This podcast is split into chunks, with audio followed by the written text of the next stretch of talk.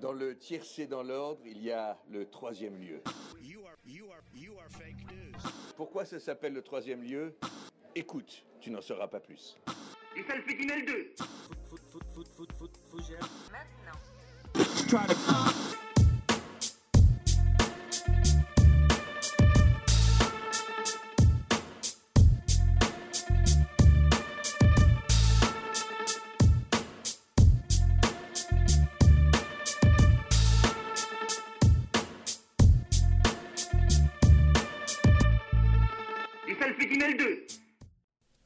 Bonjour à toutes et à tous, j'espère que vous allez bien, moi ça va très bien parce que je suis au studio, déjà il fait chaud, contrairement à dehors où il fait un temps de merde, voilà il fait, il fait pas beau, euh, il fait froid, mais j'espère que ce podcasting euh, numéro 30 vous redonnera le sourire et remettra un petit peu de, de- chaleur et de soleil dans votre vie euh, parce que pour l'instant la météo c'est pas ça. hein. Donc je suis au studio, voilà on revient de, de plus en plus, hein, petit à petit comme au bon vieux temps. Et donc podcasting numéro 30 déjà voilà. Et, euh, et pour ce podcasting numéro 30, eh bien rien de spécial. Euh, juste, euh, juste voilà, des chroniques, trois chroniques, voilà, moins que d'habitude, et mais des chroniques de qualité. Et quoi de mieux pour le pour débuter le sommaire que le fameux, maintenant vous le connaissez très bien, hein, maintenant c'est- une icône dans cette radio, Cédric avec son fameux flixitarien. Et il revient voilà cette semaine avec son flixitarien consacré à Disney. Et, et après et après Cédric, eh bien on a un petit nouveau, Hugo. Euh, petit nouveau qui a quand même euh, une, euh, un bachelor en, journalisme et qui vous racontera l'actualité dans une chronique de 5 minutes. Actualité très croustillante, vous allez voir qu'il qui se passe des choses dans le monde. hein. Et on finira eh bien, avec moi, voilà moi-même, qui vous ferai une chronique sur un nouveau concept que j'ai inventé.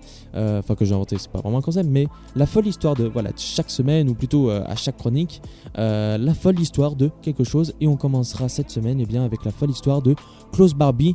Pas sa vie entière, mais surtout comment il a été, euh, comment l'un des plus grands criminels de l'histoire euh, était en fuite et comment il s'est fait choper, comment il s'est fait piéger par un journaliste.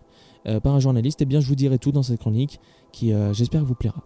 Et tout de suite, eh bien, je vous laisse avec la chronique de Cédric sur Disney.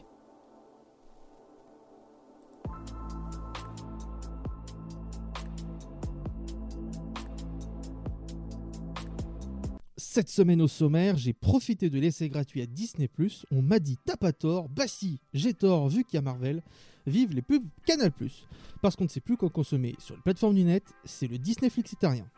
Qu'on soit clair, on va faire l'impasse sur tous les films disponibles déjà très connus, euh, que pour certains j'adore, hein, comme Toy Story ou vice versa, et ceux que j'adore moins, comme les Avengers 1, 2, 3, 4, 5, 6, bon, tous quoi. Voilà, comme ça, euh, Marvel, euh, c'est fait. Ensuite, du côté Pixar, vous pourrez découvrir de nombreux courts-métrages très sympathiques qui s'ajoutent aux films qui les accompagnent, que ce soit pour Cars, Toy Story, vice-versa, qui permettent de poursuivre l'univers, mais aussi pour tous les films. Soyez attentifs à l'onglet bonus où se cache en réalité une mine d'or de scènes coupées. On y aperçoit les différentes manières de travailler, forcément pas terminées de l'image, d'abord en dessin puis en animation approximative. Ça donne une idée du travail monstre que les équipes de chaque film réalisent. On découvre également sur la plateforme des petites caméras cachées amusantes dans Pixar en vrai, où les héros des films prennent vie dans la vie réelle, avec une table des émotions qui contrôle les gens, les jouets cachés dans des plots de signalisation viennent Sorry Woody ou encore Wally qui retrouve une bague dans les poubelles. Et je crois qu'elle est tombée dans la poubelle. Je voudrais juste aller chercher des gants chez moi si ça vous ennuie pas. Ouais. Vous pouvez rester là, je vais faire problème. vite. Merci. De rien.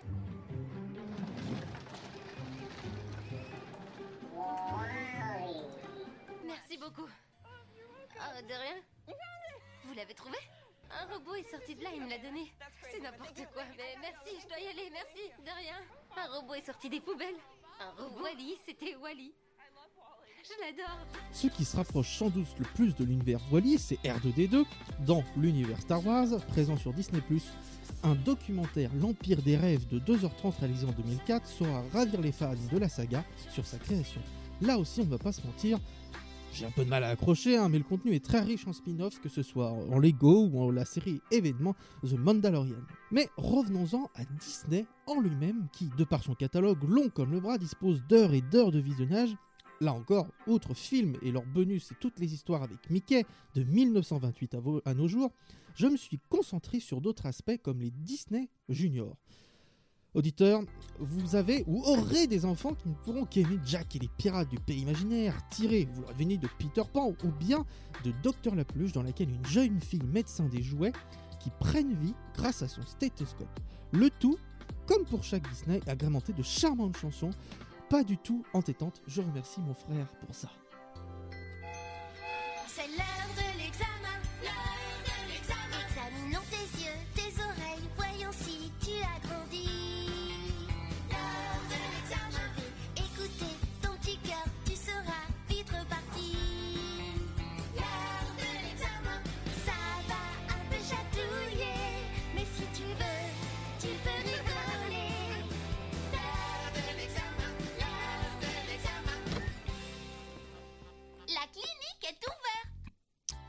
Des contenus pour toute la famille en somme, comme à vous chef, une sorte de meilleur pâtissier en famille dispensable. D'ailleurs, Disney est une grande famille pleine de métiers auxquels on ne s'attend pas. C'est tout le sujet de Une journée à Disney qui, au long de 20 protéines, décline l'incroyable liste. Animateur de dessin, mécanicien, plongeur, présentateur télé, comédien, dessinateur, responsable construction, ingénieur son, costumière, euh, couturière, même soigneuse, PDG, confiseuse. C'est d'ailleurs l'occasion de découvrir les coulisses de Modern Family, la série d'ABC du groupe Disney qui s'est arrêtée au terme de la dernière saison. D'un côté, on tourne. En même temps, on commence le montage. C'est un joyeux bazar. Il y a plein de petits trésors cachés dans les décors, mais peu de gens le savent. Par exemple, quand on doit apprendre notre texte, on a des feuilles à la main qu'on range dans les tiroirs quand on a terminé. Il y a encore des scripts d'il y a plusieurs années. 7 minutes sont trop courtes pour avoir une réelle vision de l'envers du décor, euh, comme pour les imaginaires qui développent actuellement des automates bientôt capables de faire des figures dans le ciel du parc. Les imaginaires ne sont vraiment pas connus et pourtant c'est grâce à eux que tout l'univers euh, des parcs Disney existe. C'est pourquoi une série documentaire de 6 épisodes d'une heure leur sont consacrés de leur création, le parc américain et ses évolutions, l'ouverture de celui-ci et même celui de Paris, mais aussi euh, ceux à travers le monde, les difficultés d'hier, les prouesses d'aujourd'hui et de demain.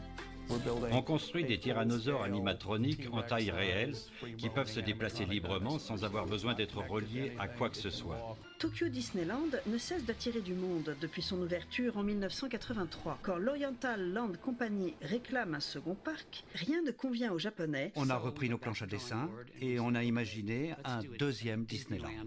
Un petit groupe d'Imagineers décide de passer de la terre à la mer. À la plus grande surprise de Disney, Orient Land Company a adoré l'idée. Ils ont dit c'est exactement ce qu'on voulait. Les plans étaient incroyables. Les nuanciers et les effets de matériaux, les textures, les fausses pierres, tout était magnifique. Au centre du parc, ils construisent un refuge exotique au cœur d'un imposant volcan. Et il fait quoi ce volcan Rien, c'est un volcan. Alors on a installé un générateur de fumée et de gros projecteurs en haut du volcan. Tout est programmé. Pendant la journée, le volcan gronde et on assiste à une éruption à la tombée de la nuit. Ces autres parcs que je ne connaissais pas donnent terriblement envie tant ils sont beaux. C'est le talent des Imagineers, ce sont des passionnés, des inventifs qui peuvent se tromper sous de mauvaises impulsions, mais ont toujours su faire face et, qui, et en qui les dirigeants gardent toujours confiance. Il nous reste deux thèmes à évoquer. D'abord Disney ses documentaires animaliers, en grande partie sur National Geographic, mais qui proposent aussi de la science et un peu d'histoire. Je vous ai déjà parlé de Brain Game dans une chronique sur les partiels l'an dernier. Alors je vais m'arrêter sur Ear Million, un docu-série science-fiction dans lequel on imagine ce que va faire et devenir l'humanité d'ici un million d'années. Intelligence artificielle, immortalité, vie virtuelle, télépathie, voyage dans le cosmos, voilà tant de thèmes évoqués. Nous lancerons ces panneaux dans l'espace et nous les positionnerons autour du Soleil pour constituer l'énorme sphère de Dyson. On installerait à la surface une usine automatisée alimentée par énergie solaire. Elle fabriquerait des robots pour extraire les matériaux et les fondre afin de produire d'autres panneaux solaires, d'autres robots et d'autres équipements miniers. Au bout d'un certain temps, ces usines couvriraient presque toute la surface de Mercure. On construirait alors des dispositifs pour lancer les panneaux solaires dans l'espace. Pour un observateur extérieur, il sera plus ou moins invisible, Parce que la sphère de Dyson captera tout le rayonnement émis pour pouvoir satisfaire les besoins énergétiques de notre civilisation. En 2015, les chercheurs du SETI ont repéré une étoile clignotant mystérieusement dans l'espace. Ce motif lumineux témoigne de la présence d'une sphère de Dyson autour de l'astre. L'un des problèmes soulevés par la sphère de Dyson, elle commencera à rayonner sa propre énergie. Faut-il construire une autre sphère pour capter l'énergie résiduelle de la première sphère? Il y aura donc une sphère autour de la sphère de Dyson pour absorber toute la puissance disponible. Mais un jour ou l'autre, il nous appartiendra alors à tous téléchargés numériquement dans le métavers de prendre la décision difficile d'abandonner la Terre pour de bon. Bon, j'ai pas tout compris sur cette histoire d'aspirateur, mais enfin bon. Euh, on ne peut pas évoquer également l'autre axe majeur de Disney Plus avec la famille la plus folle d'Amérique. Oupinaise Vous pouvez retrouver les 30 saisons de ma famille sur Disney Plus. Si tu veux un extrait basé sur W9, Nigo. Enfin, il y a euh, Stars qui euh, a été ajouté en février, qui possède un beau contenu. L'augmentation du tarif vaut le coup avec désormais pas mal de séries cultes et des nouveautés, beaucoup de nouveautés qui ont été prévues. Voilà, euh, merci d'avoir écouté cette longue promotion à Disney hein, euh, Mickey aboule le fric, s'il te plaît. Bref, parce qu'avec Disney c'est vers l'infini et au-delà. Soyez flexitariens.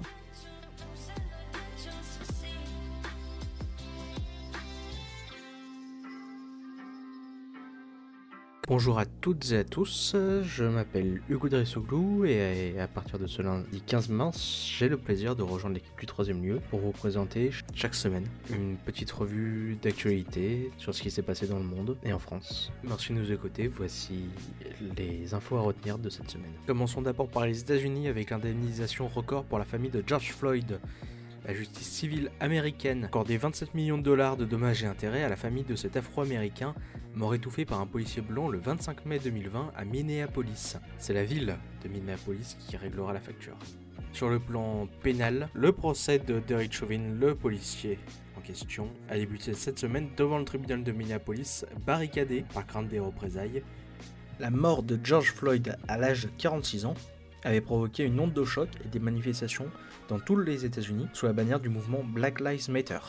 Les États-Unis, toujours, ont franchi une nouvelle étape vers la sortie de crise. Le Sénat américain a approuvé le plan de relance de 1900 milliards de dollars proposé par l'administration Biden. Le plan de relance, voté à une voix près par l'infime majorité démocrate du Sénat, permet d'éviter une rupture dans le versement des indemnités chômage qui était prévu le 14 mars. L'Agence européenne du médicament a donné son feu vert au vaccin Johnson Johnson. Le vaccin unidose du laboratoire belge Janssen, filiale de l'américain Johnson Johnson. Il s'agit du quatrième vaccin à obtenir le feu vert de l'Agence européenne du médicament. Les premières doses devraient arriver en France d'ici un mois, selon le directeur général de la santé Jérôme Salomon. 13 pays européens suspendent provisoirement l'usage du vaccin AstraZeneca. Plusieurs cas suspects de formation de caillots sanguins ont été détectés en Europe. Aucun lien pour l'instant n'a pu être établi. La France continue à utiliser les doses livrées par le laboratoire 1,2 million de personnes ont été vaccinées sans qu'il n'y ait d'alerte. Un an après les terribles images des cercueils à Bergame, l'Italie s'est en grande partie reconfinée. La péninsule a atteint la barre tragique des 100 000 morts et fait face à une troisième vague à cause du variant anglais du virus. En Bolivie, la gauche reprend le pouvoir deux ans après le coup d'État contre l'ancien président Evo Morales. L'éphémère présidente Janine Hanez a été inculpée de sédition et de terrorisme le procureur a requis une détention préventive de 6 mois. Lula Libre, l'ancien président brésilien Luiz Inácio Lula da Silva, a vu sa condamnation pour corruption annulée par la Cour suprême brésilienne pour vice de forme. Le leader de la gauche, 75 ans, devra toutefois repasser devant la justice pour être blanchi définitivement des affaires de corruption qui le visent. Une telle décision pourrait lui permettre d'être candidat en 2022 contre Jair Bolsonaro. L'Éthiopie a à feu et à sang dans la quasi-indifférence. Depuis début novembre, le Premier ministre éthiopien Abiy Ahmed a lancé une offensive militaire dans la région du Tigré, au nord du pays, près de la frontière avec son ennemi l'Érythrée. Le but est d'y combattre des membres du Front populaire de libération du Tigré. Les États-Unis accusent Addis Abeba de nettoyage ethnique. L'ONG Médecins sans frontières dénonce quant à elle l'occupation et le pillage des structures de soins par l'armée fédérale éthiopienne et l'Érythrée. Les Bleus du handball iront à Tokyo, malgré la défaite face au Portugal 29-28 lors du dernier match tournoi de qualification olympique de Montpellier, les hommes de Guillaume Gilles seront accompagnés de leurs adversaires du soir. C'est en revanche terminé pour la Croatie, victime des Bleus vendredi, sur le score de 30 à 26. Les Jeux Olympiques auront lieu du 23 juillet au 8 août, sans public étranger. Une page culture pour finir avec une cérémonie des Césars très politique qui s'est déroulée vendredi soir à l'Olympia. Parmi les grands vainqueurs de la cérémonie, Albert Dupontel et Adieu les cons repartent avec 7 récompenses, dont meilleur scénario, meilleur film et meilleur réalisateur. Leurs Calami pour Antoinette dans les Cévennes et Sami Bouadjela pour Mon Fils ont été sacrés meilleure actrice et acteur. Fatia Youssouf et Jean-Pascal Zadi sont les meilleurs espoirs pour leur rôle dans Mignonne et Tout simplement Noir.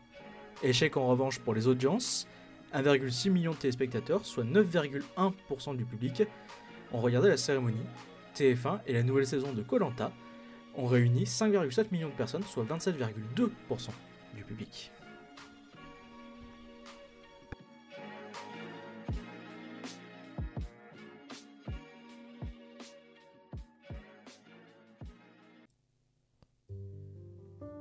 Bonjour à toutes et à tous. Aujourd'hui, je vais commencer une série de chroniques où je vous raconterai la folle histoire de quelque chose. Et aujourd'hui, eh ben, on commence cette série avec. euh, je vais vous raconter la folle histoire d'une chasse à l'homme internationale, également l'histoire du journaliste français Ladislas de Hoyos, qui, après avoir commencé sur François, un petit quotidien papier généraliste, se retrouve être celui qui tendra un piège et qui participera à l'arrestation de l'homme le plus recherché des années 60 et du début des années 70, j'ai nommé Klaus Barbie. Mais avant, une petite mise en contexte. 25 octobre 1913, à Bad Godesberg en Allemagne, on ne le sait pas encore, mais le monde vient de voir naître euh, un homme qui, à un mois de ses 78 ans, mourra en prison après avoir été jugé et condamné à la perpétuité pour crime contre l'humanité. Il s'agit de Klaus Barbie. Malgré son nom de poupée à qui tu coiffes les longs cheveux blonds quand tu as 6 ans et à qui tu te fais un plaisir de mettre tout plein de tenues assorties à la couleur de ses yeux, eh bien là on n'est pas sur ce type de personnage. Euh, vous le connaissez sûrement, hein, à seulement 19 ans il adhère à la Hitlerjugend, les jeunesses hitlériennes, une organisation regroupant les jeunes du parti nazi. Deux ans plus tard, en 1935, il est affecté au service de sécurité SS et en 1937, il rejoint le NSDAP, le parti nazi. En 1940, il monte de plus en plus en grade pour qu'en novembre 1942, il finisse par être nommé à la tête de la section 4 dans la région de Lyon, puis adjoint du chef de la Gestapo au moins d'un an plus tard, toujours dans la région lyonnaise. Le 21 juin 1943, toujours près de Lyon, des hommes dirigés par Barbie arrêtent l'un des principaux héros de la résistance française, vous le connaissez, Jean Moulin, euh, on l'a tellement vu dans les livres d'histoire, ainsi que six autres résistants.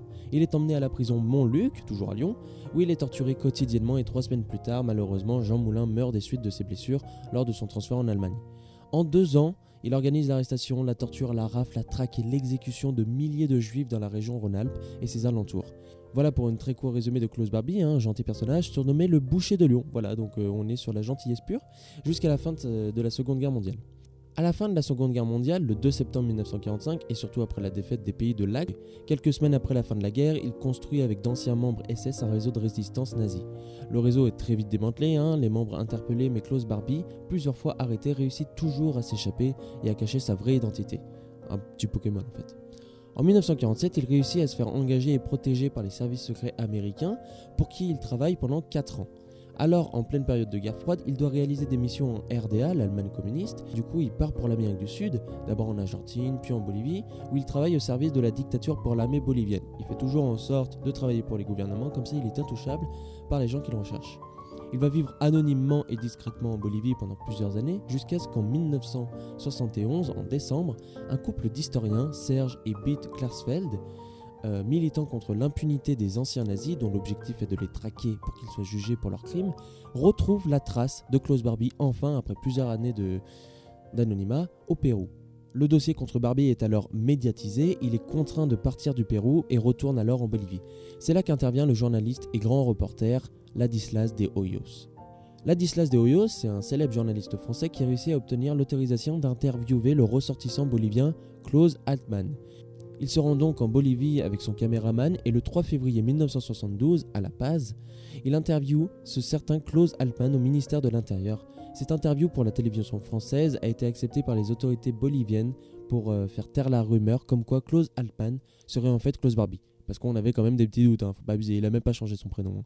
Au cours des premières questions, il nie formellement être Klaus Barbie, hein, bien évidemment, euh, mais simplement un ressortissant allemand qui a obtenu sa nationalité bolivienne, avec euh, une totale légalité.